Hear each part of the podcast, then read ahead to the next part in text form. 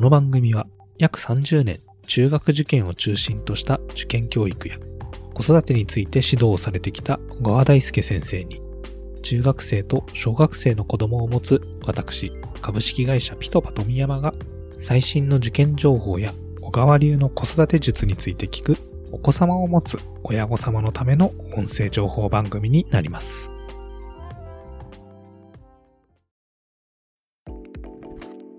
えー皆様こんにちは。ピトパの富山です。今回はですね、中学受験をする小学校6年生のお子様を持つ親御様に向けての内容になります。今年度はですね、この新型コロナウイルスの影響で、来年1月2月にかけての中学受験について、かなり例年とは違った状況になっているというふうに聞いております。これについてですね、どのような点が違ってきているのか、また、親御さんの方でどういった対応や心構えをしておくのが良いのか、これから受験本番までどのようにして過ごしていくのが良いのか、などなどですね、現在小川先生の方で持っている情報や考えられる対策についてお話を聞いてきました。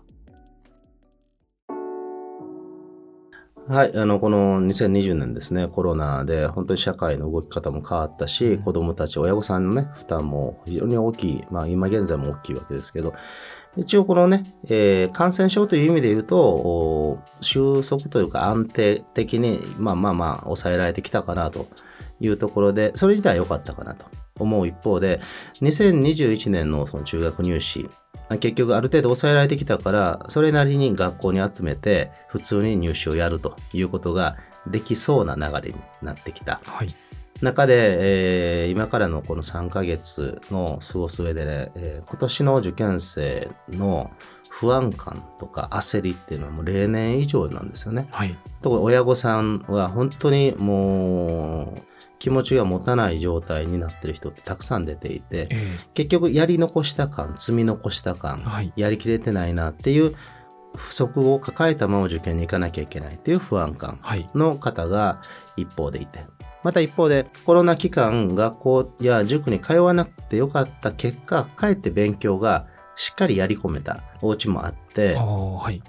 でこのいずれもですねこれからの受験で気をつけてほしいのはやらせすぎはい。に陥らないことがポイントなんですね。えー不安抱えてる人はこうコロナの休校期間中でやり残したことをなんとか追いつこうとして今この9月10月の勉強をやらせすぎてしまっていたりはい。闇雲に過去問をあちこち手をつけて、えーまあ、解き散らかしてしまっている、はい。うん、振り返って本当はですね過去問なんかは一つ取り組んだらそこからどういうことが見えてきてではどの単元をあともう少し勉強を補うことでその志望校の入試に対応しやすくなるか、まあ、作戦立てをしてまた次にっていうその繰り返しでないと意味がないんですけども、えもうとにかく数多くたくさん解きたいと。解いて解いてただ点数をつけてるだけで終わりというような状態に陥っちゃってるような人もいるわけですね。ーはい。焦りがなせる技でうん立ち止まれないということですね。でまあそうなるとお11月12月とますますもっともっとやらなきゃっていうふうに、えー間違った方向に行きやすいので気をつけてほしいなとはい。いうことと、えーコロナその期間で休校期間中に時間があったから帰って勉強ができたよというお家もいあの要注意で時間があった時にできた感覚でこのある程度学校も数学が普通になってきた。まあまああの正常な持ち時間ですね、はい。うん、平日の夕方以降と土日っていう正常な持ち時間の中での受験モードに来た時にもっとやりたい。あれもできたあの時ならできたのにっていうこの時間がなくなったことに対する不足感であったりとか物足りなさを抱えてしまってついつい夜遅くまで勉強させてしまういうようなことも起きるんですねなのでいかに絞り込んでいくかはい。本当に必要なことが何かを選んでで優先順位を決めて、えー子供お子さんのこの健康状態や気持ちが続く範囲での持ち時間で勉強に取り組ませてあげるというはい。その冷静な計算というかね、えーうん、生活設計というのを踏まえたあーラストスパートはい。をかけてもらいたいなと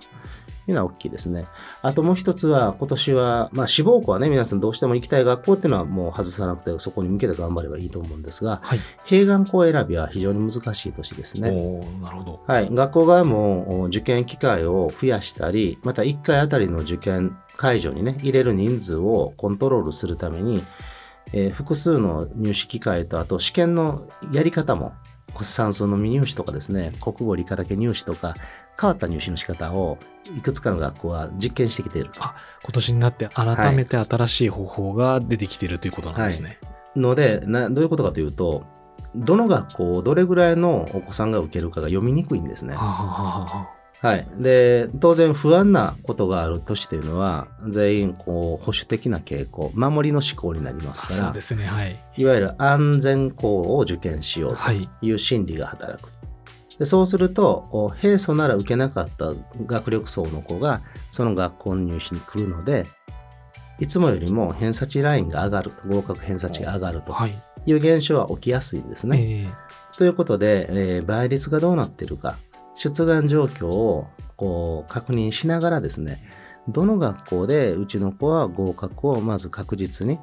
得ていきながら安心を育てて本命校に向けて迷いなく向かっていけるか。はい。この1月、首都圏であれば1月の入試、まあ関西圏であったら学校によっては12月ぐらいにプレ入試という形でね、前哨戦が準備されますけど、そうしたところからのお受験ストーリーというのをうまく描いて、えなんとか合格を一つ二つと取って気持ちを落ち着かせてあげてほしいのーで、えーだからこそどの学校を受けるのかはい。っていうのは出願状況なんかも見て、そういう情報を確認しながらね、選ぶという視点で、決して昨年までの偏差値で決めないというのは気をつけてほしいですね。一つその前のお話のところなんですけれどもやっぱり不安になってくるので焦ってやらせすぎるっていう、えー傾向があるかなというところなんですが、まあ、親御さんによってはその初めての中学受験とか迎えて自分がそのやらせすぎているのかどうかがわからないっていう方たちも結構いるかなとは思うんですけれども子供がやりすぎているのかどうかっていうのはちょっとどういったところでこう見極めたらいいのかっていうのに変わりますかね？うん、もう子供の表情や体の雰囲気、あとはあの朝なかなか起きてこれないといった、そういうシグナルを、ええ。ー素直に気づくことでしょうね。でここでその様子を見てもっとやる気を出しなさいとかダラダラするんじゃないと親側の方のやらせたい気持ちで勝手にその子供のこう気持ちの問題にすり替えない。体が疲れてるのは疲れてるんだしええ表情に覇気がなければそれは、えーメンタルも含めてどっか無理がかかってると、うんそこはもう素直に受け止めることでしょうね、うん、なるほどですね。それが一つ目です、はい。あと文字。えー気持ちが乱れてきたりその自信を失ったりしたら子供の文字っていうのは薄くなります。また小さい字に変わってきたり、はい。字体が崩れたりはい。してくるので、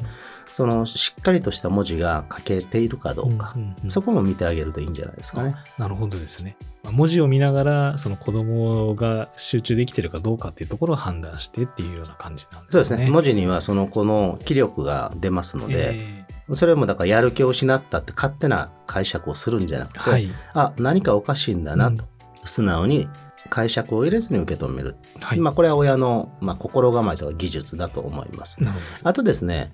10やったから10強くなるっていうありえない発想を捨てることですね。はい。大事なことは子供の意識に残ったことがその子の力なので、えー一日延々と勉強したとして、最後、今日どういうことやったんだっけって振り返り時間を設ける。はい。振り返った時に子供の口から今日やったことがどれだけ出てくるかが、その子にとってのぶどまり、理解して定着してる量なので、一日が終わった時に本人が身についてることはどれぐらいかに意識を向けてあげる、確認してあげる。はい。そうすると、あこれ以上やってももう疲れるだけだから寝た方がいいねと。あ、意外に身についてるからもう少しやって頑張ってもあなたいけるかもしれないね。